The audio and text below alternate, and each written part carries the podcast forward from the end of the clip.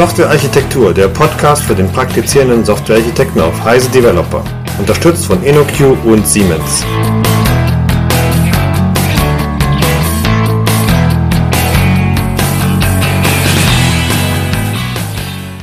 Willkommen zu einer neuen Folge des Softwarearchitektur Podcasts.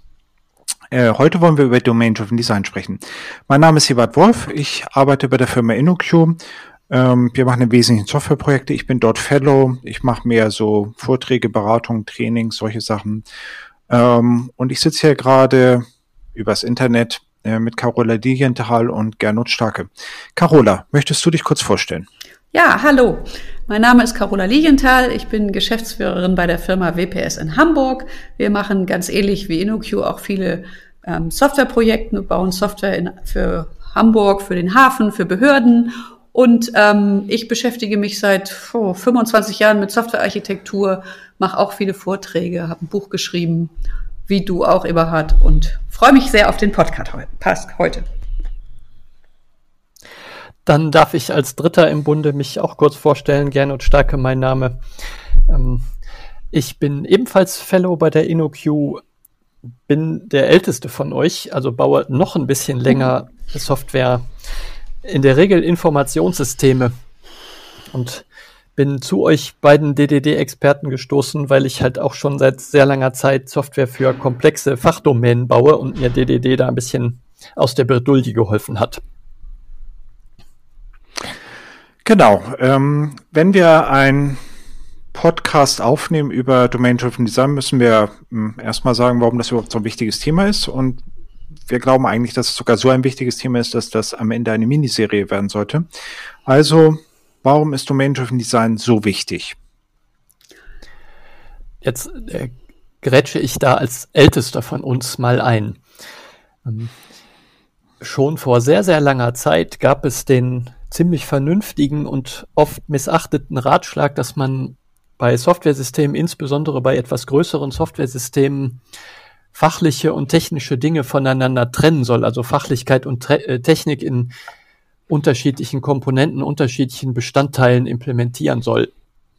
Das ist so ein Ratschlag der, der ganz alten aus den 70ern und das war schon damals eine ziemlich gute Idee. Der Grund, warum das eine gute Idee war und auch immer noch eine gute Idee ist, ist, dass sich Technik äh, oft völlig fundamental ändert. Also dass wir erlebt haben, dass es ähm, irgendwann komplett andere Arten der Persistenz oder andere Arten von Oberflächen, äh, UI-Oberflächentechnologie gab, sich aber die Fachlichkeit, die wir bauen, also die Versicherungen, Banken und so weiter das sind eben immer noch Banken und Versicherungen, für die wir Software machen. Also da gibt es auch eine Menge Änderungen, ändern sich aber weniger fundamental und bleiben oft über lange Zeit zumindest mal ähnlich. Ja, und ähm, also so wie ich das ähm, eigentlich Ende der 90er gelernt habe, gerade dieses Trennen von Fachlichkeit und Technik, das kam ja auch sehr daher, dass man, dass wir angefangen haben festzustellen, oh, ähm, jetzt haben wir eine Oberfläche gebaut und da hat jemand eine SQL-Query reingebaut und wir kriegen das nie auseinander. Also schon diese Idee, die, glaube ich, viele an der Uni gelernt haben, dass man technische Schichten machen soll, hat ja schon ganz deutlich gemacht, die Technik von der Fachlichkeit in der Mitte muss man trennen.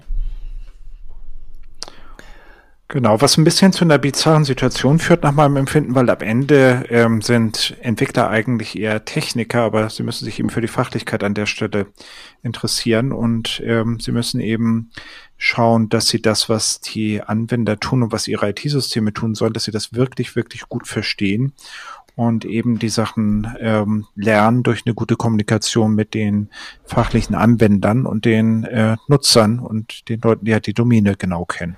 Und äh, da kommt dann noch die Schwierigkeit zu, dass ja oftmals die Fachlichkeit, die wir als Entwicklungsteam implementieren sollen, so richtig schwierig und kompliziert ist.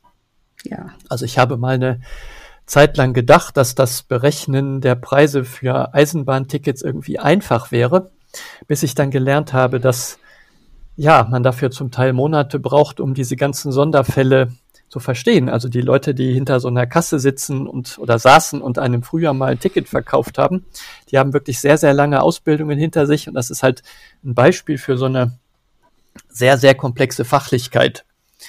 Und IT-Systeme werden halt ziemlich schlecht, wenn die Entwicklungsteams diese Fachlichkeit nicht richtig gut verstehen. Das Dumme ist nämlich, ähm, das, was in der, äh, was in der Software nachher programmiert wird, ist das, was die Entwickler verstanden haben. Das heißt, die Entwickler müssen tatsächlich verstehen, was die Fachlichkeit eigentlich ausmacht. Und ähm, das ähm, ist häufig ein Schmerz, weil man natürlich ähm, Technik hat, wo man im Internet nachgucken kann und dann weiß man, wie sie funktioniert. Und bei der Fachlichkeit muss man aber mit den Anwendern sprechen. Ähm, und äh, das ist immer wieder das Problem. Habt ihr beide denn mal diese schrecklichen Beispiele erlebt, wo Organisationen versucht haben, diese komplexe Fachlichkeit über Papier zu erklären, also Dokumente zu schreiben, wo die Fachlichkeit drinsteht und dann gehofft haben, dass die Entwicklungsteams das gut genug verstehen?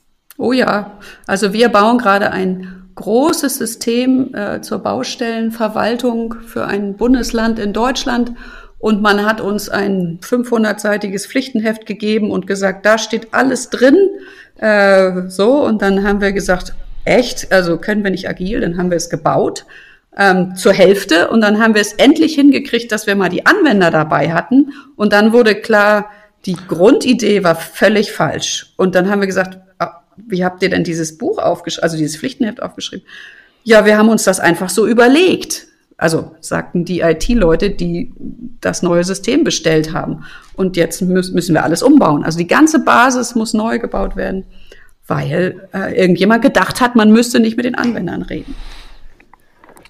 Und das ist eben genau die Stelle, wo Domain-Driven Design dem ein anderes Konzept entgegensetzt und sagt, ja, wir wollen halt eine Ubiquitous Language haben. Das ist ähm, so ein sehr schöner Begriff, äh, auch leicht auszusprechen ähm, und sich dem, dem Latein erschließt sich, dass wir dort von einer allgegenwärtigen Sprache reden, also eben etwas, was überall ist und zwar eben im Code, im Datenbankmodell und auch in der Sprache, die der Fachbereich spricht. Das heißt, die Idee ist, wenn ich irgendwelche Konzepte habe, also was ich zum Beispiel mal gesehen habe, ist so ein Mappenkennzeichen, womit irgendwie gesagt wird, ja, wenn ich eine Bestellung habe, die sind früher in Mappen gelegt worden, da sind irgendwelche Kennzeichen gezogen worden, dann hat das irgendeine Bedeutung und dann sollte ich vielleicht im Modell auch so etwas haben und auch in der Datenbank. Und dadurch habe ich den Vorteil, dass das, was die Entwickler sagen und das, was die Domänexperten sagen, eben genau identisch ist, dass es im Code ist und dass ich nicht übersetzen muss. Das Interessante ist dabei, finde ich zumindest, dass das am Ende gar keine Einbahnstraße ist. Also wenn man sich das so, so anhört, was wir gerade diskutiert haben, dann hört sich das halt so an, als müsste man nur in Anführungsstrichen als Entwickler gut zuhören, was denn die Fachexperten so sagen aber das ist gar nicht so, sondern an der Stelle, wo man das jetzt irgendwie in Software gießt und äh, das noch da nochmal äh, drüber nachdenkt, also da gibt es auch diesen Begriff von Knowledge Crunching, also Wissensverarbeitung oder sowas, da äh, kommt man eben auch dazu, dass sich neue Begriffe bilden, Begriffe besser klären und dass man dadurch dann eben diese Ubiquitous Language auch als Entwicklungsteam im Dialog mit dem Fachbereich weiterentwickelt. Und das ist eigentlich, glaube ich, so die, die Quintessenz oder das Wichtigste von Domain-Driven Design. Ja, und man wird beim Erzeugen oder beim Diskutieren dieser Ubiquitous Language auch merken, dass die Anwender auch nicht präzise sind, nicht auch Synonyme verwenden und Varianten ähm, und die muss man zusammenführen. Also das ist schon natürlich auch ein Abstraktionsschritt. Ähm, einfach nur aufzunehmen, was da ist, wird nicht funktionieren. Könnt ihr genau. bitte dieses schöne Wort Ubiquitous Language nochmal für uns alle aussprechen, dass unsere Hörerinnen und Hörer das nochmal so richtig hören.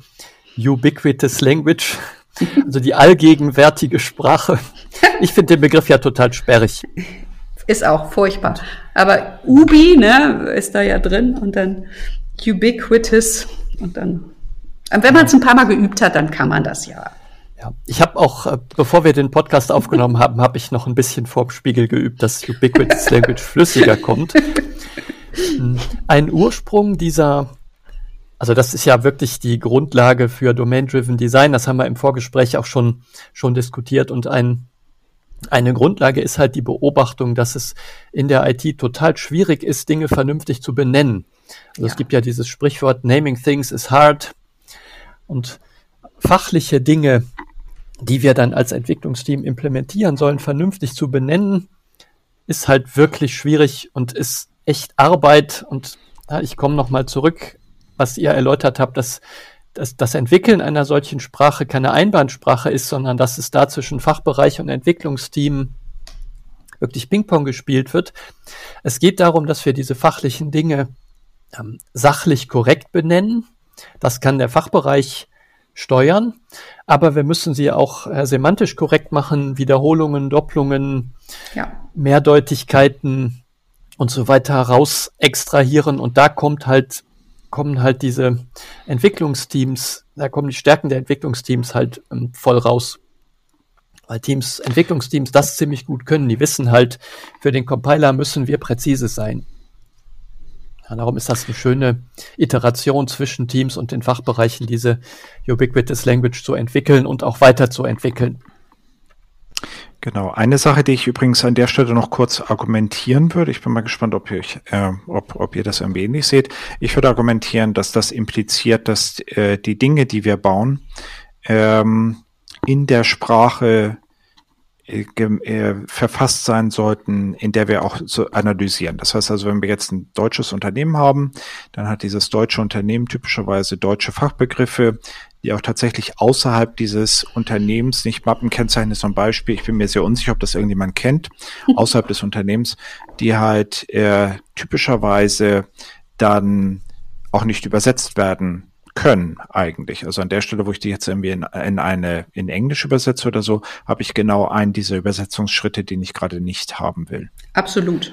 Also ich bin auch absolut dafür, das in der Sprache zu machen, in der die Anwender sprechen. Außer ich will eben ein internationales Unternehmen erschaffen. Also wir haben einen Kunden, der hat ähm, Steuersoftware gebaut und dann wollte er die Entwicklung nach Rumänien verschieben und hat dann die gesamte Software ins Englische übersetzt, damit die Rumänen dann daran weiter programmieren können. Und die Rumänen haben sich äh, wirklich, wirklich sehr geärgert, weil jetzt mussten sie das Englisch, die englischen Begriffe wieder ins Deutsche zurückübersetzen, um zu wissen, was das eigentlich genau ist, weil das deutsche Steuerrecht mit den englischen Begriffen wirklich nicht zusammenpasst. Also insofern äh, immer in der Landessprache, selbst wenn andere mitprogrammieren, würde ich sagen ich habe schon fast Glaubenskriege mit ähm, Entwicklungsteams geführt, die gesagt haben, wir können doch nicht gemischt sprachlich programmieren. Also Natürlich. Also sowas wie Get-Mappenkennzeichen wollten die Teams nicht schreiben. Ich habe gesagt, Leute, bitte schreibt es so. Ansonsten ja. habt ihr zwischen hm. den Fachbegriffen der Ubiquitous Language und eurem Source Code wieder ein, ein großes mentales Gap, was ja, ja. irgendjemand muss es dann später halt verstehen und alles lästig. Ähm, also Hörerinnen und Hörer, ihr könnt ruhig Get-Mappenkennzeichen programmieren, das ist völlig in Ordnung im Sinne von Domain-Driven Design. Aber Gut, dann hat das mit der Kontroverse irgendwie nicht geklappt, aber Ach, vielleicht Entschuldigung, wir hat. hat mit der Kontroverse nicht geklappt. Darf ich bitte mal einen großen Schritt zurücktreten? Wir haben diese Episode nach der Disziplin Domain-Driven Design genannt, also die drei Ds. Ähm, können wir bitte mal kurz erklären, was diese drei Ds überhaupt bedeuten? Also wir haben jetzt den Begriff Domäne, das erste D verwendet. Was ist denn das eigentlich?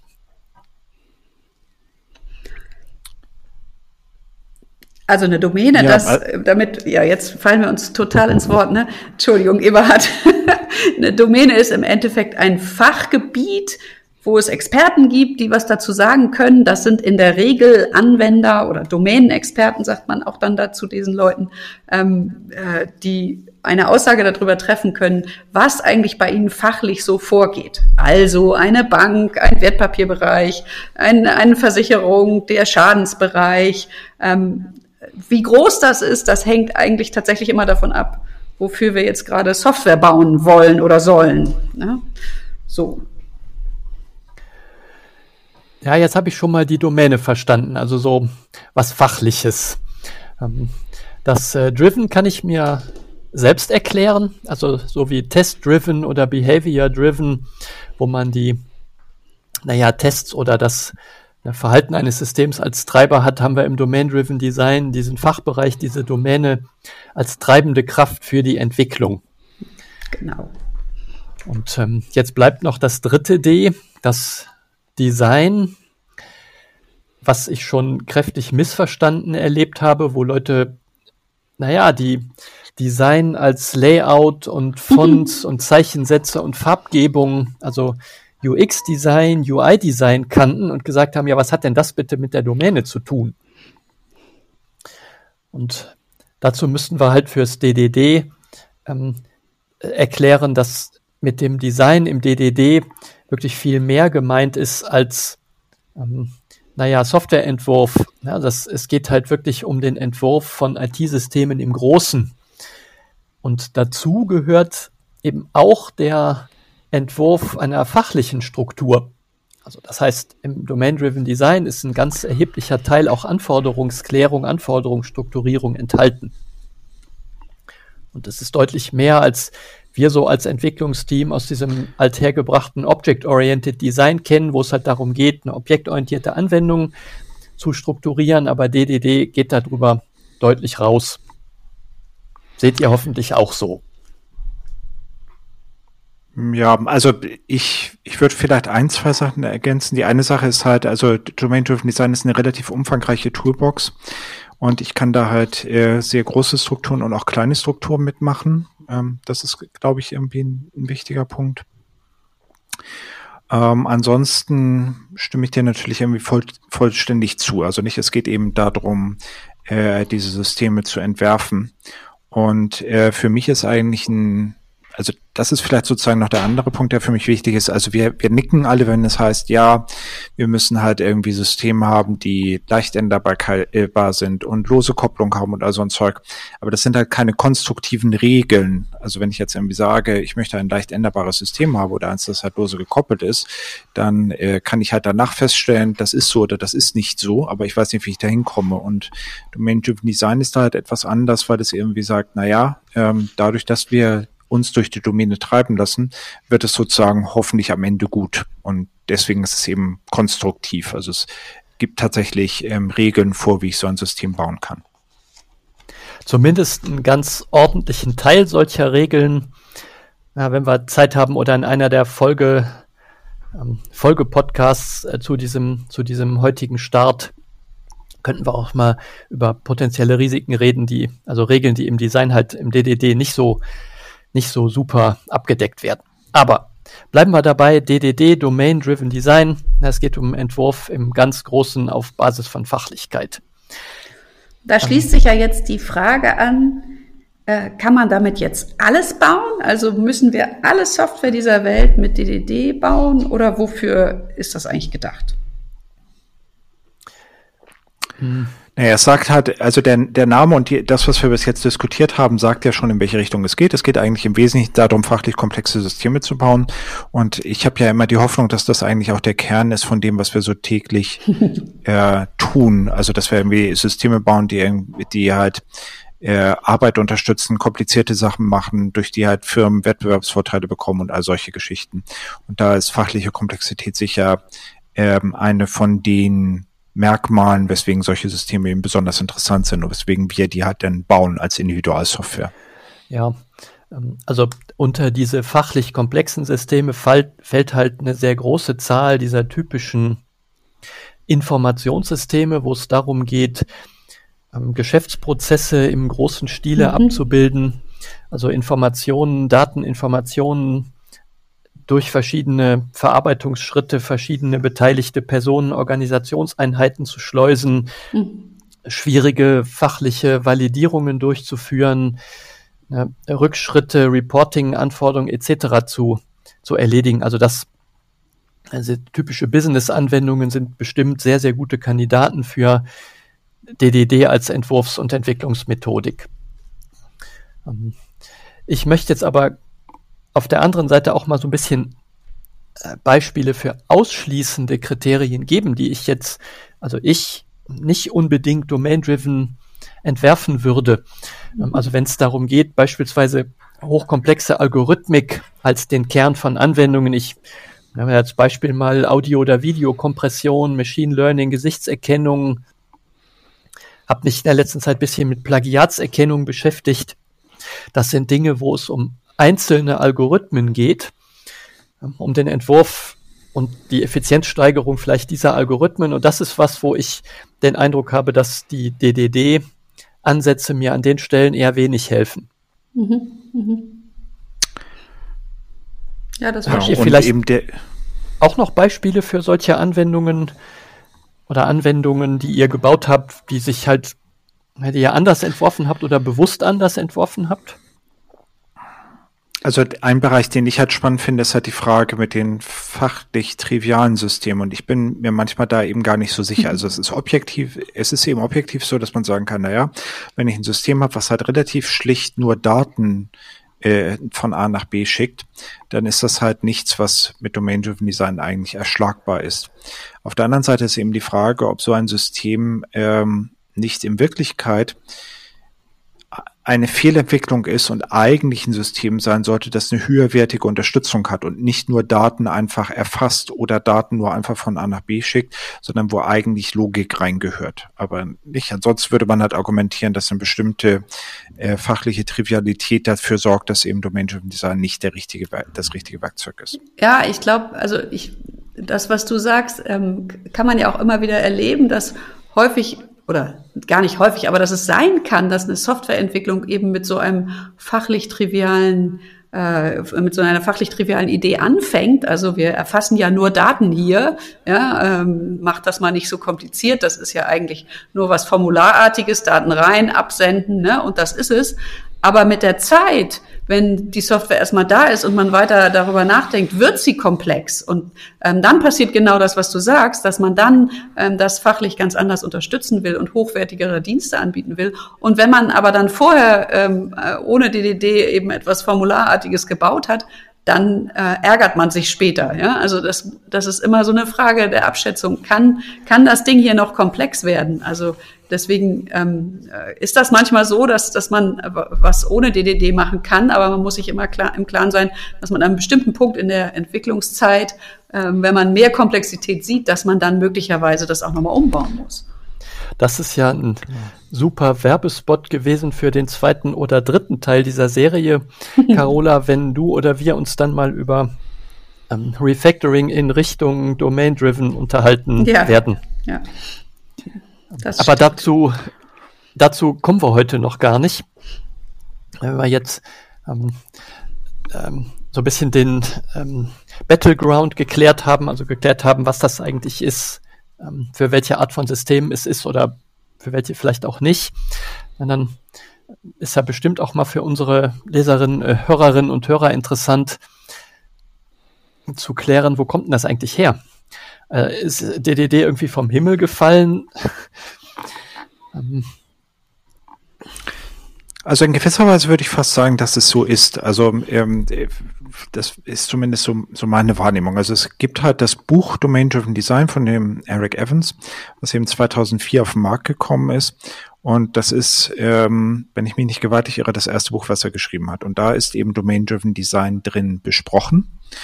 Und ähm, zwar so als, als Mustersprache, also als Patternsprache. Pattern gibt's ja schon länger oder Muster. Das ist eben die Idee, dass man sagt, ähm, ich habe irgendwo ein, De ein Designproblem, äh, wo bestimmte Kräfte wirken und ich sorge dann dafür, dass es eine Lösung gibt, die diese Kräfte irgendwie aufheben. Und ich beschreibe dann Vor- und Nachteile und schaue, äh, was dabei sozusagen rauskommt. Und äh, das war zumindest damals die Art und Weise, wie man ähm, Ansätze in der Softwareentwicklung kommuniziert hat. Und das geht eben zurück auf das äh, Gänger Vorbuch, wo so Design-Patterns drinstehen, also eben Geschichten darüber, Singleton, wie baut man eine Klasse, von der es nur eine Instanz gibt, also sehr technische Sachen. Und Domain-Driven Design äh, beschreibt eben dann Patterns für äh, die fachliche Strukturierung von einem System. Und zwar als Patternsprache, also als Menge von zusammenhängenden Patterns, die halt ein gemeinsames Ziel an der Stelle haben. Und ähm, ich finde das halt, also sich dir darüber bewusst zu werden, finde ich halt wichtig, denn ähm, dadurch wird halt klar, welche Auswirkungen das haben soll. Also eine Auswirkung von Patterns ist, dass man mal niedergeschrieben hat, wie man bestimmte Herausforderungen lösen kann. Nicht nur mit Vorteilen, sondern auch mit Nachteilen. Das ist, glaube ich, offensichtlich. Es bedeutet aber auch, dass man dort eine einheitliche Sprache hat. Das heißt, es ist einmal definiert, ähm, was denn nun mit bestimmten Begriffen und bestimmten Entwurfs- und Designaktivitäten gemeint ist und wie das halt funktioniert. Und ähm, das andere ist, äh, dass Patterns eben nicht etwas sind, wo man sich hinstellt und sagt, ja, so machen wir das, sondern es ist eher etwas, was man findet, wo man sagt, ja, das haben wir immer so gemacht oder das haben wir immer so gemacht und das schreiben wir jetzt mal auf. Und das ist dann eben ein Pattern. Also es ist eine Möglichkeit, um auch Informationen weiterzugeben. Ja, und lass mich da noch äh, zufügen, Eberhard, dass diese Patterns gefunden werden, weil Teams sagen, das haben wir so gemacht und es hat sich als gut rausgestellt, dass wir das so gemacht haben. Also es gibt genau. natürlich auch ein paar sogenannte Anti-Muster, aber im Domain-Driven Design, über das wir hier reden, sind ja eher die, die positiven Erfahrungen sozusagen kodifiziert, na, wo Eric Evans sich auf die Suche begeben hat, ähm, welche Dinge haben Teams gemacht oder welche Dinge haben Teams eben mit so einem Domain-Fokus erfolgreich gemacht. Genau. Dürfen wir vielleicht noch dazu erwähnen, der Eric Evans ist ein Software-Engineer, der einfach lange Zeit Systeme gebaut hat und der sich gefragt hat, wie können wir das systematisieren? Also wie können wir das, was wir Systeme, die, die änderbar waren, die, wo Leute gesagt haben, ja, das ist halt hohe Qualität, das ist wartbar, das ist flexibel, leicht an andere geänderte Anforderungen anpassbar, dass er daraus versucht hat, eben diese Muster zu verallgemeinern oder darin diese Muster zu finden. Also das ist halt jemand, der wirklich sehr, sehr praktisch auch Software entwickelt und entwickeln kann. Also kein Theoretiker, der das im stillen Kämmerlein sich ausgedacht hat. Ja, das genau. möchte ich ihm gerne als Vorschusslorbeeren ähm, für sein Buch mitgeben. Ja, und ich finde das Buch halt auch tatsächlich groundbreaking. Also ich weiß nicht, wie man das genau übersetzt. Also es ist tatsächlich etwas, was fundamental die Art und Weise, wie wir Software entwickeln, äh, geändert hat und ist da echt eine Ausnahmeerscheinung. Ja, was der ganz großartig gemacht hat, ist diesen sehr, sehr alten, also eingangs hatte ich ja schon mal gesagt, das ist ein Ratschlag aus den 70ern, trenne Fachlichkeit und Technik. Aber es war halt immer unklar, wie sollen wir das denn genau machen? Und da haben halt auch diese leidigen Entwurfsprinzipien, lose Kopplung, hohe Kohäsion uns keine konstruktiven Regeln gegeben. Und da bin ich ganz bei dir. Das hat Eric Evans halt wirklich fundamental gut gemacht, dass er konstruktiv uns ähm, äh, einen Riesenhaufen Ratschläge mitgibt, so könnt ihr das erreichen. Also, naja, und ich, also ich kann mich noch erinnern, wie, wir haben damals ja auch schon Software entwickelt ähm, dass auch, also ich hatte auch so das Gefühl, vieles von dem, was wir aufgeschrieben haben, haben wir zumindest bei uns in der Hamburger Schule schon gemacht und haben das dann nochmal anders gelesen und ähm, nochmal mit einem größeren Blick betrachtet und das hat uns auch total geholfen, ja, also das, was wir an Designideen schon hatten, die nochmal ähm, zu fokussieren und anders zu verstehen und zu benennen und dann damit weiterzugehen. Ja, mit dem Benennen, das hat finde ich Eric Evans in seinem Buch auch großartig gemacht, dass er es halt geschafft hat, klare Definitionen dieser DDD-Pattern zu formulieren und auch in vernünftigen Zusammenhang zu bringen. Also das ist ja nicht nur eine Aneinanderreihung von Mustern, sondern es ist wirklich eine Sprache, Mustersprache in dem Sinne, dass er ähm, auch eben Muster aufeinander aufbauen lässt. Ja. Und auch an manchen Stellen mehrere Optionen anbietet, wie man Dinge lösen kann. Also mehrere Muster, ja, die ähm, zum Beispiel im strategischen Design, wie man halt Dinge integriert, da äh, direkt einen ganzen Zoo an Vorschlägen macht, wie man mhm. vorgehen kann. Ja. Jetzt genau. sollten wir also vielleicht an, an der Stelle noch, also wie gesagt, das Buch ist von 2004, es ist relativ umfangreich, also etwas über 500 Seiten und er schlägt das Thema halt sehr umfänglich, ist aber mittlerweile eben 15 Jahre alt. Äh, und das ganze Thema hat sich halt auch weiterentwickelt. Also Eric ist jetzt nicht der Einzige, der sich um Domain-Driven Design kümmert, sondern da gibt es ja eine ganze Menge an Leuten, die sich halt äh, damit beschäftigen, das weiterzuentwickeln und da eben auch äh, weitere Themen äh, dann haben. Ja, und immer wenn man ähm, Eric zuhört, dann sagt er auch immer, ich bin so froh, dass das Leute jetzt aufnehmen und was Neues geschrieben haben. Also er besteht auch in meiner Wahrnehmung überhaupt nicht darauf, dass er jetzt irgendwie der Herrscher über diese Methodik ist, sondern er will, dass sie sich weiterentwickelt. Ähm, und das ist, finde ich, sehr beeindruckend. Ja, also wenn man, wenn jemand nicht rumrennt und sagt, da habt ihr mich aber alle falsch verstanden oder, oder so, sondern wenn er die Welt wirklich öffnet und sagt, schreibt was dazu, macht was Neues, denkt euch was anderes aus. Ähm, das ist alles wunderbar. Und deswegen sind auch eine ganze Reihe von Büchern ja danach entstanden. Ähm, Gern, und du hast gesagt, du hast dieses Buch von Vogue Vernon gelesen, das ganz dicke, also wir haben das kompakte irgendwann ins Deutsche übersetzt. Also ähm, der schreibt auch spannende Sachen, der redet gar nicht von Pattern, beschreibt das alles ein bisschen anders. Ähm, aber das ist auch, also das geht auch um Domain-Driven Design und man kann auch viel aus diesen Büchern von dem Vogue Vernon lernen. Ja, ähm, darf ich vielleicht ein ganz klein bisschen nochmal relativieren? Also dieser dieses Eric Evans Buch, das erste, was es gab, das gilt, glaube ich, und da waren wir uns ja auch im Vorgespräch einig, fast als die Bibel oder die ja. Referenzliteratur schlechthin. Es ist wohl ein bisschen schwer zugänglich. Also ich musste mich doch an manchen Stellen wirklich sehr, sehr äh, durch Seiten äh, guten Content, äh, zum Teil etwas trocken formuliert, durchbeißen. So ist es.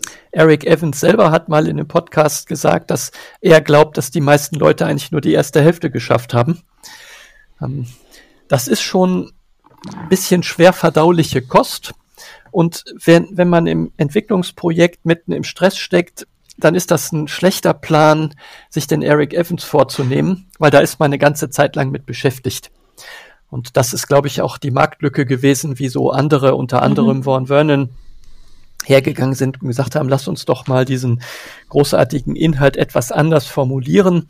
Und ich sehe so deutlich die Tendenz, dass über die Jahre die Domain-Driven Design Bücher deutlich kompakter geworden sind. Also Von Vernon hat äh, drei zu dem Thema geschrieben. Ich glaube 2015 ist sein DDD Kompakt erschienen, das ja Carola du oder ihr ähm, übersetzt habt ins Deutsche. Mhm. Die Links dazu, die packen wir in die Show Notes, dass, dass man die Bücher finden kann. Ähm, und äh, genau, ja, also, ich, Eberhard, sag. Genau, also die, die, du hast erstmal recht, das ist halt ein sehr umfängliches Werk. Ich finde es halt wichtig, äh, darauf hinzuweisen, dass wir, glaube ich, zum Teil immer noch ähm, herausfinden, was da eigentlich genau steht. Also weil es halt einfach ähm, so viele spannende Sachen enthält, ist es halt immer noch eine Fundgruppe und ich würde es von daher mindestens ausschnittsweise auch immer wieder lesen. Ähm, die Sache, wo ich mir eben nicht sicher bin, ist, du hattest ja gesagt, das ist die, Re die Referenz. Ähm, es ist halt von 2004 und ähm, das ist halt irgendwie 15 Jahre alt. Was ist halt tatsächlich und es ist halt auch nicht äh, fundamental überarbeitet worden. Deswegen ist für mich die Referenz die Domain-Driven Design Referenz, die, die Eric irgendwie später geschrieben hat, ähm, die äh, ein paar Kollegen und ich auch übersetzt haben auf Deutsch und die man auch kostenlos bekommt, die enthält halt nur die Patterns ohne größere Erklärung. Äh, das heißt auch ohne jetzt ähm, Didaktik im Gegensatz zu dem Domain-Driven Design Kompakt oder Distilled von äh, was was ähm, Carola halt übersetzt hat oder Carola und Carolas Kollegen. Ähm, und das ist für mich tatsächlich die Referenz, weil da auch zum Beispiel neue Patterns drinstehen. Also es mhm. ist eben so, dass in dem Originalbuch einige Sachen nicht drinstehen und ähm, also wirklich komplett nicht drinstehen. Ja. Und deswegen ist es dann irgendwie ein bisschen schwierig zu sagen, das ist die Referenz, denn wenn da schon Sachen überhaupt nicht drinstehen, ist natürlich irgendwie die nächste Frage von den Dingen, die da drinstehen, sind das noch die Sachen, wie man sie mal, ähm, also wie man sie heute auch noch sehen würde. Mhm. Also ich finde es geradezu erstaunlich, dass noch viel von dem, was er 2004 geschrieben hat, noch, noch gilt. Ja, also ich meine, wenn man heute irgendwie ähm, äh, Pattern of Enterprise Architecture, Architecture ähm, Application Architecture von Ma äh, Martin Fowler liest, was von 2003 ist, dann ist ja vieles, was da drin steht, ähm, heute schon in allen möglichen Frameworks drin und man würde das nie wieder jetzt selber bauen. Und dafür ist dieses Buch ja echt alt und trotzdem ist noch so viel drin. Aber du hast völlig recht, es gibt Dinge, die sind natürlich neuer. Ähm, und ähm, also ich finde es eher erstaunlich, wie viel da noch gildet heute. Ja, das ist halt der Vorteil von einem sehr methodischen Buch, was sehr Technik, nein, völlig technikfrei geschrieben ist, wie von Eric, dass es halt ja, längere Halbwertszeit hat. Ja. Habt ihr denn noch so einen Lesetipp, wenn man eben keine äh, 600, 700 Seiten lesen möchte. Carola, du hast äh, das Kompaktbuch übersetzt. Ist das dein Einstiegstipp für jemand, der sagt, so viel will ich nicht lesen, sondern ich möchte es gerne ein bisschen kürzer haben? Ja, das denke ich. Das ist einfach äh, auch leicht durchzulesen mit seinen 100 Seiten oder so. Ähm, Im Gegensatz zu dem kleinen Referenzbuch, ähm, was äh, Eberhard schon eben erwähnt hat, kostet es halt Geld. Ne? Das muss man immer sehen. Ähm, aber ich denke, damit kann man gut anfangen, würde ich sagen. Ja. Ja, also die, genau, die, ich glaube, das Domain-Driven Design Kompakt ist halt interessant, weil es eben kurz ist, weil es auf die Sachen fokussiert, die nach dem aktuellen Verständnis relevant sind und ähm, weil es auch die Sachen eben tatsächlich erklärt. Die Referenz äh, mhm. stellt halt die Patterns einfach dar. Mhm, mhm. ähm, die, das ist noch ein Stück kürzer, ähm, aber nicht, also es hat kein, kein echtes didaktisches Konzept wie eben das Domain-Driven Design Kompakt. Ja, mein persönliches Lieblingsbuch, nachdem ich doch recht viele DDD-Bücher gelesen habe seit 2004, ist ein äh, ziemlich neues Domain Modeling Made Functional. Ähm, das hat der F-Sharp-Erfinder geschrieben und das ist, äh, besteht aus zwei Teilen. Der erste beschreibt die Grundideen von Domain-Driven Design. Auf 30, 40 Seiten finde ich sehr, sehr leicht lesbar mit einem ganz schönen durchgängigen Beispiel gemacht. Und erst dann driftet es ab in funktionale Programmierung mit F-Sharp. Cool. Ähm, ich habe sehr davon profitiert, diesen ersten Teil zu lesen. Das fand ich ähm, einen schönen Einstieg. Also, auch das packen wir in die äh, Show Notes. Glot Flaschin. Ähm, ja, wie gesagt, fand ich äh, ganz in Ordnung. Ja, wobei das halt ähm, vielleicht auch ein guter Hinweis ist auf ein ganz anderes Thema an der Stelle. Also Domain-Driven Design damals, 2004, war halt für mich ein ganz klar objektorientiertes Thema. Mhm. Also ohne, ohne irgendeinen Zweifel. Und es scheint jetzt so zu sein, also das Buch, was du gerade zitiert hast, Gernot, ist, ist ja ein Beispiel dafür, dass es eben auch ein Thema ist für funktionale Programmierung. Und ähm, das finde ich halt ganz spannend an der Stelle. Also ja. das, bestimmte Konzepte sind offensichtlich so, dass sie eben äh, Programmierparadigma agnostisch sind, also eben ja. funktional und objektorientiert machbar sind. Ja, es gibt ja auch Literatur, auch die packen wir in die Show Notes, die sogar Domain-Driven und Reactive, also reaktive Programmierung, mhm. ähm, genau. Ähm, äh, sehr fokussieren. Also da ist, glaube ich, jeder, jedes Entwicklungsteam, was eine bestimmte Technik verwenden muss, behaupte ich, kann trotzdem von den DDD-Ideen stark profitieren. Genau. Und wie gesagt, also ich, ich finde das halt überraschend, weil, also zumindest am Anfang, und das ist auch ein bisschen so die, die Story der Historie, also nicht, äh, wenn man Erics Buch, ursprüngliches Buch anguckt und halt das einfach anfängt zu lesen, dann geht es darum, wie baue ich eigentlich meine Klassen. Das genau. ist das, was am mhm. ersten drin steht. So, und heute ist es so, dass wir halt eigentlich eher versuchen, die Fragen zu beantworten, wie mache ich denn das mit funktionaler Programmierung und ähm, wie strukturiere ich meine Systeme im Großen. Mhm. Und mindestens Teile davon stehen halt im Originalbuch noch dr schon drin, aber zumindest damals ähm, war es irgendwie so, dass ich das Gefühl hatte, dass in der breiten Diskussion äh, das nicht über das Thema, wie baue ich eigentlich meine Klassen hinweggekommen ist. Ja, das stimmt. Und das meine ich halt auch mit, mit dem, äh, wir sind eigentlich dabei, sozusagen das Buch immer noch zu verstehen. Und das ist auch das, was du sagtest, was Gernot gesagt hat in dem, in dem einen Interview, den ich, das ich mit ähm, e-, Eric geführt habe, wo er mir gesagt hat, naja, äh, ich würde halt heute vielleicht das ein bisschen anders aufbauen und irgendwie die, die Sachen, die hinten stehen, eher nach vorne nehmen. Also eben die Sachen ums Große.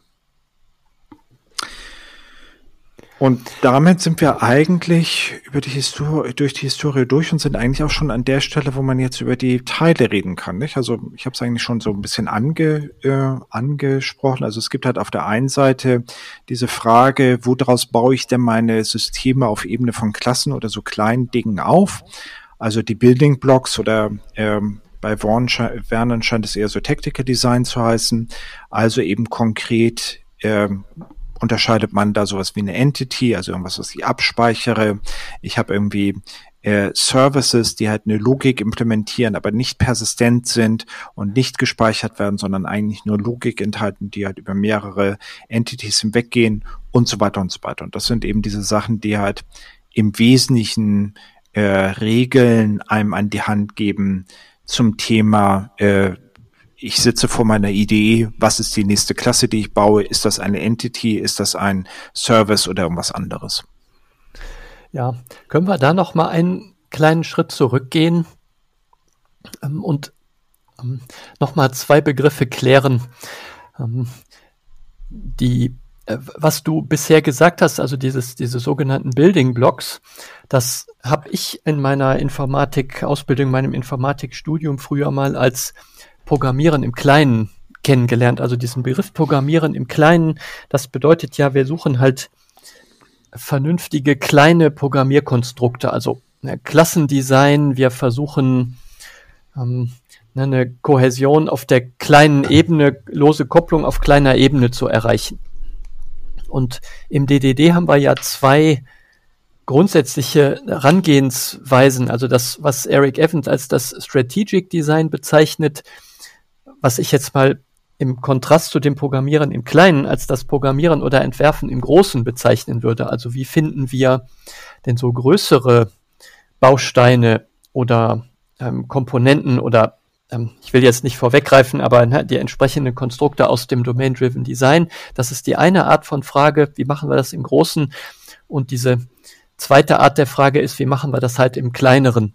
Also mit wirklich dann auch Low-Level-Programmierkonstrukten. Ja, und da, wo die Entwickler eben eigentlich auch dann nachher sitzen ne, und überlegen müssen, wie baue ich denn jetzt das? Aus welchen Klassen setze ich das zusammen? Welche Aufgaben haben die einzelnen Klassen? Welche Rollen sollen die hier spielen? So wie du das eben gesagt hast, Eberhard, ist das ähm, etwas, was, äh, was ich nachher speichere? Also ist das wahrscheinlich irgendeins, einer der wichtigen Begriffe aus meiner Ubiquitous Language, also der Kunde oder das Konto oder irgendetwas in der Art? Oder ist das eher ein Value Object, also eigentlich ein Wert wie ein, eine IBAN oder ein Geldbetrag oder irgend sowas? Ähm, oder ist es ein Service, der irgendwelche Dienste anbietet und etwas, ähm, also Entities verarbeitet und an denen etwas tut? Also genau da, wo der Entwickler nachher sitzt, da ist das Programmieren im Kleinen ähm, auf der einen Seite oder eben, wie der Vogue Vernon nennt, das Tactical Design und auf der anderen Seite das strategische Design, wo es genau darum geht, sich zu fragen, wie baue ich die Software eigentlich aus großen Teilen zusammen, was brauche ich da alles? Und das ist eigentlich, ähm, beide Seiten sind eigentlich total wichtig, um seine Software erstmal überhaupt ähm, ja, im Großen zu strukturieren, äh, sich zu fragen, aus was besteht das hier und das möglicherweise auch mit den Anwendern zu diskutieren und auf der anderen Seite die Frage, aus welchen kleineren Teilen baue ich das dann zusammen. Und das finde ich am DDD so schön, dass es beide Seiten gibt der Medaille. Also es gibt nicht nur, wie mache ich es im Kleinen oder wie mache ich es im Großen, sondern beides zusammen in einer Methode. Das ist schön.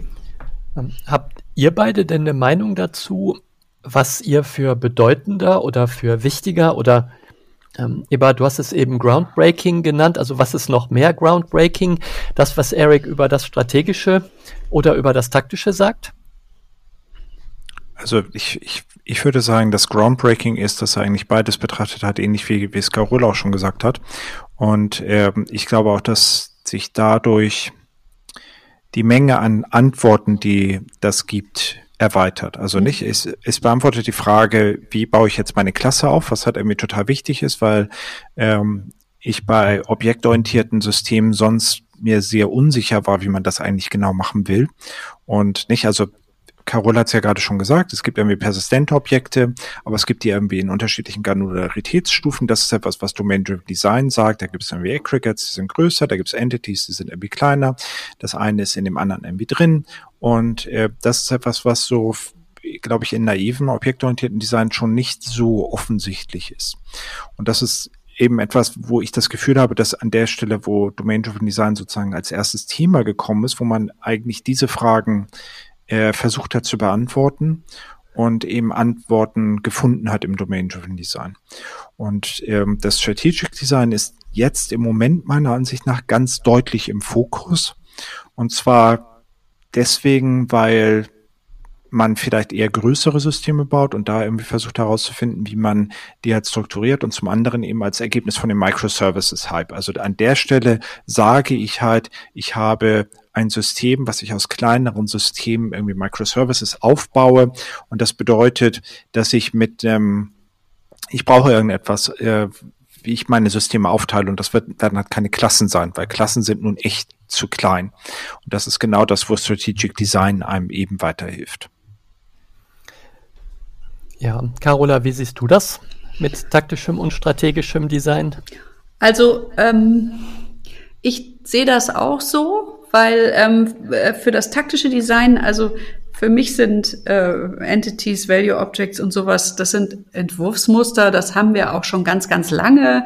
Da gibt's auch viele Bücher drüber, Erich Gamma und alles, alles, was danach kam. Also zum Programmieren im Kleinen hatten wir schon viel Anleitung. Also wenn einen das geschmerzt hat, was man irgendwo gefunden hat und einen interessiert hat, was man da machen kann, also Frank Buschmann und wer alles Bücher zu Entwurfsmustern geschrieben hat, also Design Pattern, da hat man viel gefunden. Aber gerade dieses, wie zerlege ich ein System im Großen, dazu gab es wirklich wenig. Ähm, äh, und das, ähm, das hilft, also ungemein, gerade weil wir jetzt auch unglaublich viele große Systeme haben, die objektorientiert sind. Nicht? Also ich meine, vor um, um die 2000-Wende gab es ja noch gar keine großen OO-Systeme. Da hat man erstmal überhaupt klein angefangen und gedacht, ja, jetzt baue ich halt da so ein bisschen objektorientiert mit einer schicken Oberfläche oder so.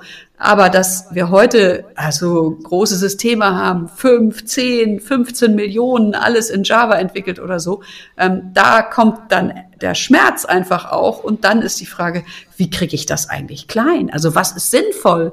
Wie mache ich das? Oder wie baue ich jetzt neue Systeme natürlich auch? Ne? Und da braucht man eine Zerlegung im Großen ähm, und keine Ad-Hoc-Zerlegung, wie man die sonst vielleicht auch oft findet. Ne? Ich vergleiche das halt auch oft mit IT-Landschaften, wo man mehrere Systeme von Dienstleistern reinkauft. Die sind ja auch irgendwie, hat irgendjemand beschlossen, dass das eine System dies macht und das andere das. Aber das ist nicht an der Domäne wirklich argumentiert oder orientiert, ähm, weil es keine Anleitung dafür gab bisher. Und das ähm, macht das Strategic Design einfach hervorragend, dass es uns Anleitung gibt dafür, wie wir das für neue Software und für alte machen können.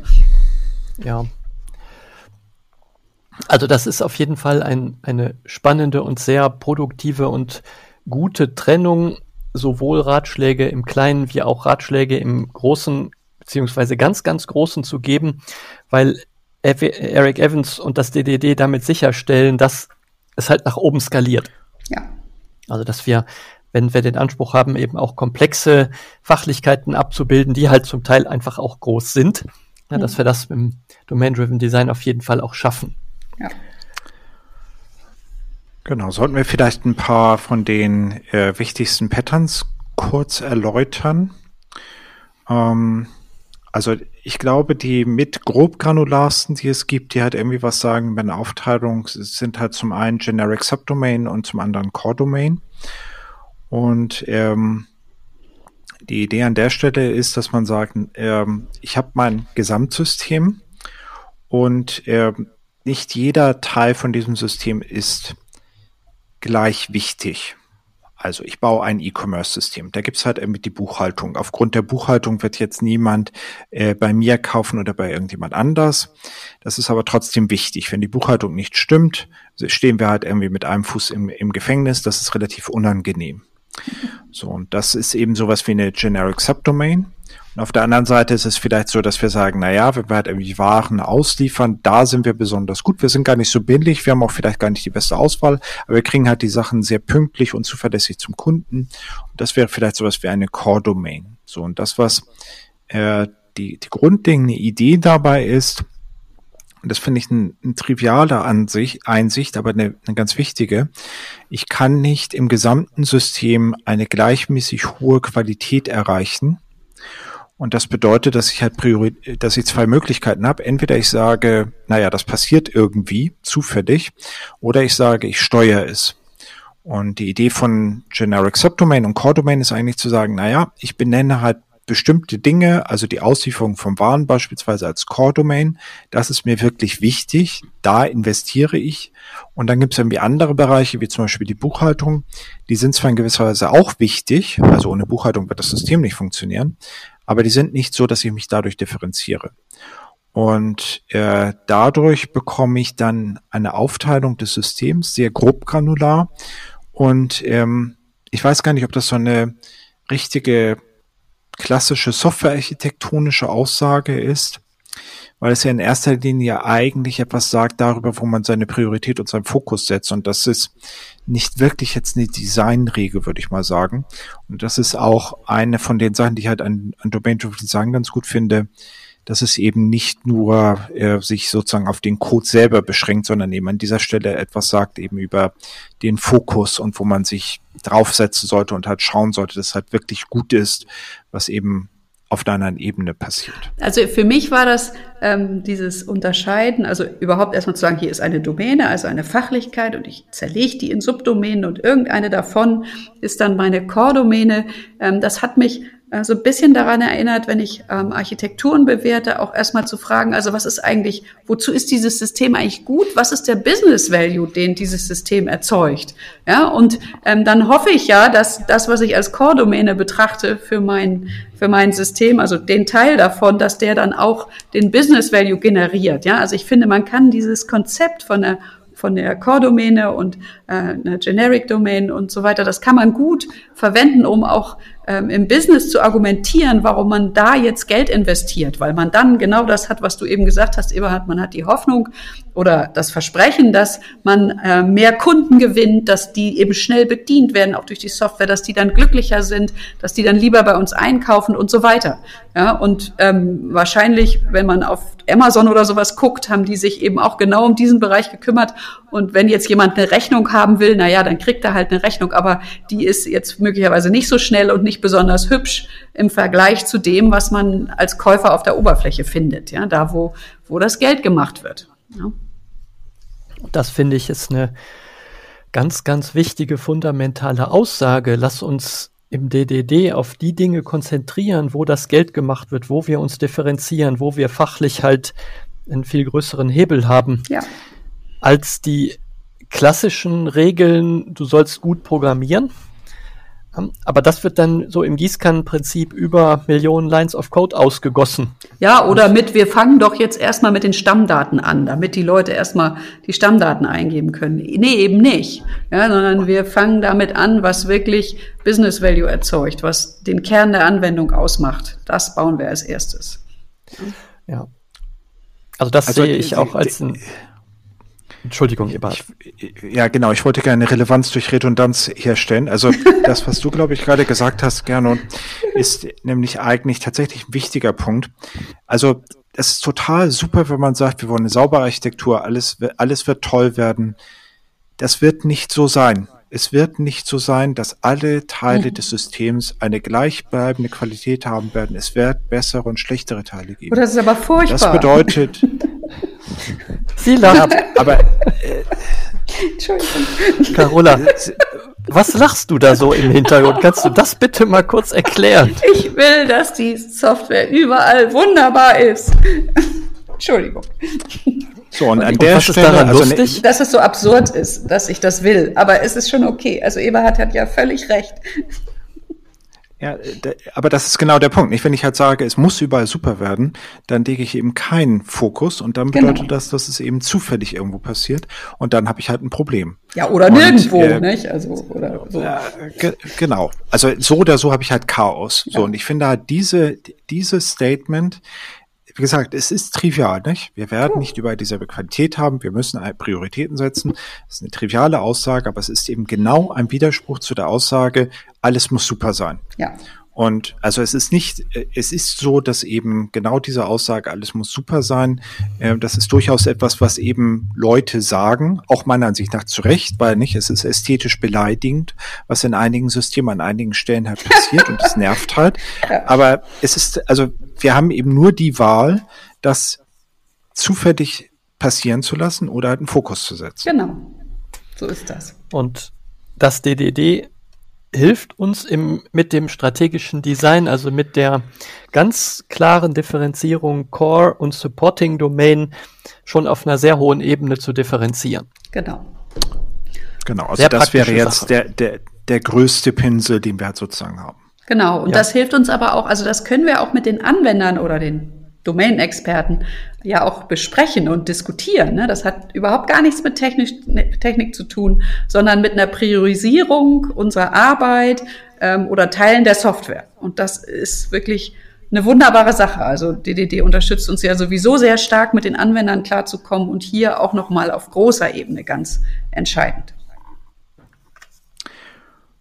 So, das, das andere, ähm, glaube ich, Kernpattern von dem Strategic Design ähm, ist Bounded Context.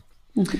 Und auch das ist nach meinem Empfinden etwas, was auf den ersten Blick erstmal trivial ist. Also die Aussage ist, also Bounded Context heißt eben, ich habe einen beschränkten Kontext. Das ist irgendwie relativ einfach übersetzbar. Jetzt die Frage, wovon? Und die Aussage ist halt, naja, ich habe halt einen beschränkten Kontext von einem Domainmodell. Ich würde das eher das halt mit, mit abgegrenzt übersetzen, ehrlich gesagt. Ab, ein abgegrenzter Kontext. Weißt du, weil ich äh, begrenzt, gut, vielleicht ist das auch Wortklauberei, aber verstehst du, weil dieses Zusammenbinden, also ja. etwas, was sich abgrenzt gegen das andere, wo, wo man was Lokales hat. Ja, entschuldige, dass ich dich unterbrochen habe, aber Nee, nee, du hast, du hast völlig recht. Und also, by the way, das ist eben auch eines der Probleme. Nicht, man muss irgendwie diese Patterns irgendwie sinnvoll übersetzen und abgegrenzt ist wahrscheinlich das, das Bessere an der Stelle. Mhm. Genau. Und Inner also, ja. Innerhalb eines Bounded Context äh, kann irgend so ein Begriff aus dieser Ubiquitous Language oder aus der Fachlichkeit halt eine Bedeutung haben und in einem anderen Bounded Kontext im gleichen System könnte diese Bedeutung ein bisschen unterschiedlich sein. So ist es. Na, das finde ja. ich ist jetzt eine, eine ganz spannende Sache. Also im Vorgespräch hatten wir so ein paar Beispiele diskutiert. Also der Kunde, ne, der Begriff Kunde oder der Begriff Konto. Ähm, also der, das Beste, Mögt ihr das, ja, das uns vielleicht noch mal so ganz kurz ein bisschen transparent machen, was sich dahinter verbirgt? Es gab doch also früher immer die Regel, wir, wir haben eine einheitliche Repräsentation vom Kunden in unserem System. Ja, das ist vorbei. Ja, genau. Das ist mit DDD also der, vorbei. Der, der wichtige Punkt ist dabei, also für mich ist das Beispiel, womit ich es am besten illustrieren kann, etwas, was, was wir in Train, was wir in Trainings benutzen, das ist eine Bücherei. So in einer Bücherei gibt es Überraschung Bücher. So und äh, wenn ich jetzt sage, ich rede von einem Buch im Sinne der Ausleihe, dann habe ich halt ein Buch, was ich anfassen kann, was ich mit nach Hause nehmen kann, ein Exemplar, das ist gedruckt, das kann irgendwie kaputt sein, das kann man nicht mehr lesen und irgendjemand hat es halt in der Hand. So, wenn ich von einem Buch rede im Sinne der Suche, bekomme ich einen Datensatz. Autor, Titel, äh, Schlagwörter, solche Geschichten. So, das heißt, abhängig davon, ob ich im Kontext einer Suche von dem Buch rede oder abhängig oder im Kontext der Ausleihe von einem Buch rede, habe ich unterschiedliche Dinge. Und das hat jetzt weitreichende Konsequenzen. Also es ist zum Beispiel so, dass das die Erklärung ist, warum ich an der Stelle, wo ich mit einem Fachexperten rede über ein Buch, ich halt unterschiedliche ähm, Informationen bekomme, weil die halt einfach über unterschiedliche Dinge reden. Und das kann ich normalerweise in der Software sehr schwer vereinheitlichen. Ähm, und wenn ich einen bounded Kontext habe, ist es einfach, weil in einem bounded Kontext ist es widerspruchsfrei und klar. Ich rede halt von dem Buch im Sinne der Ausleihe eben in dem Kontext Ausleihe oder ich rede von dem Buch im Sinne der, der Suche. Und dazwischen sind halt irgendwie Unterschiede. Der Knaller ist meiner Ansicht nach dann noch, dass da gibt es auch keine Identität. Also das Buch in der Ausleihe ist ein Buch. Das Buch in der Suche ist was anderes und das beschreibt mehrere Bücher in der Ausleihe. Das heißt, wenn ich sage, ich habe halt das Buch, dann sind das eben unterschiedliche Dinge und die sind eben nicht identisch. Das sind wirklich verschiedene Sachen. Und wenn man das versucht über einen Kamm zu scheren, kriegt man halt diese super komplexen Datenmodelle, die man halt irgendwie heutzutage häufig, häufig findet, die halt niemand mehr versteht, weil sie halt einfach zu viel Informationen enthalten und eben, das ist hier eben noch krasser, tatsächlich zu un uneindeutigen Begriffen führen. Ja, und was dann, was man, was ich zumindest immer, wenn ich äh, mir größere Systeme angucke, immer vorfinde. Ich gucke dann ganz oft nach den großen Klassen und das äh, Schmerzhafte ist dann, die großen Klassen sind gerade diese Domänenklassen, also der Kunde oder das Konto oder eben das Buch in deinem Fall, weil man für jede Funktionalität, die man in das System eingebaut hat, an diesen Klassen noch eine kleine Erweiterung gemacht hat. Jeder braucht noch, eine, also der eine braucht noch diese Methode mit den äh, Attributen und der andere die und jeder benutzt nur einen Teil und diese Klassen werden immer größer und größer, weil alle sagen, man muss ja das darf nur den einen Point of Failure geben, man muss das wiederverwenden. Da ist doch schon eine Kundenklasse, die musst du auch benutzen. Und dann laufen die Systeme da unten zusammen und das wird immer größer und größer. Und genau das will Domain-Driven Design nicht. Das will das auseinandernehmen das und Redundanz ja, haben. Das klingt ja wie Source Code aus dem Stephen King Horrorfilm. ja, aber so ist das. so ist das. Und das ist genau das, was wir mit dem Domain-Driven gerne vermeiden möchten. Ja. Und das ist für Leute häufig erstmal erschütternd, ja. Also was?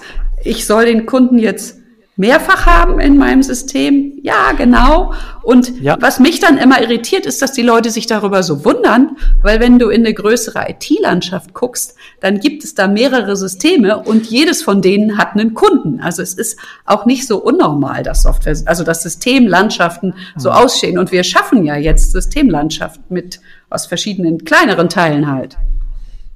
Ja, und äh, also der andere Punkt, also erstmal würde ich grundsätzlich das ähnlich sehen. Wir haben eben den Kunden oder das Buch in unterschiedlichen äh, Kontexten mit mhm. Sicherheit. Mhm.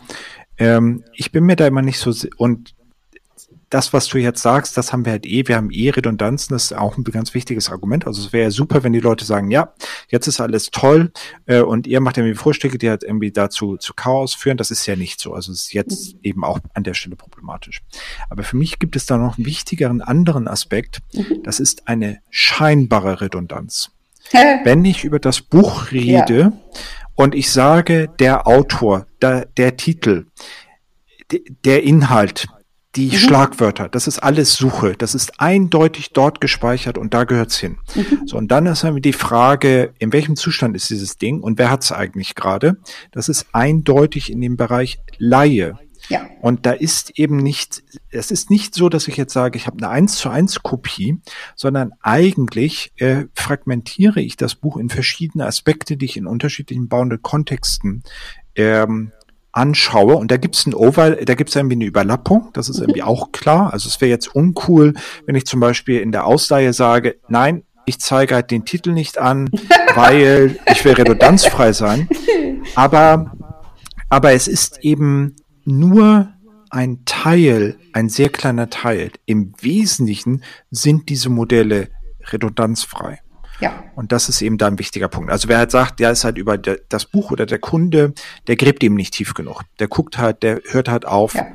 Äh, bei der Definition der Begriffe. Und genau, und das, das, das Interessante ist auch, wenn man wirklich mit den Leuten in den Begriffen gräbt, nicht? Für die Ubiquitous Language zum Beispiel, dann stellt man eben auch fest, dass die Leute häufig Abkürzungen verwenden. Ja, also, denn wenn man wirklich mit denen redet, dann sagen die vielleicht auch Buchausleihe oder die Ausleihkarte, weil sie früher sowas mal hatten. Oder wir waren letztens bei einer Firma, da gab es Leute, die sich um die Eingangsrechnungen kümmerten und um die Ausgangsrechnungen. Und die haben immer Rechnungen gesagt. Aber wenn man mit ihnen ins Detail gegangen sind, haben sie gesagt, genau. nein, nein, ist schon klar. Nach außen sagen wir natürlich Eingangsrechnung. Ne, das ist auch nur unser Slang hier, weil wir hier unter uns so reden. Und das ähm, auseinanderzunehmen und sich wirklich mit den Begriffen im Detail zu beschäftigen, das ist viel Arbeit.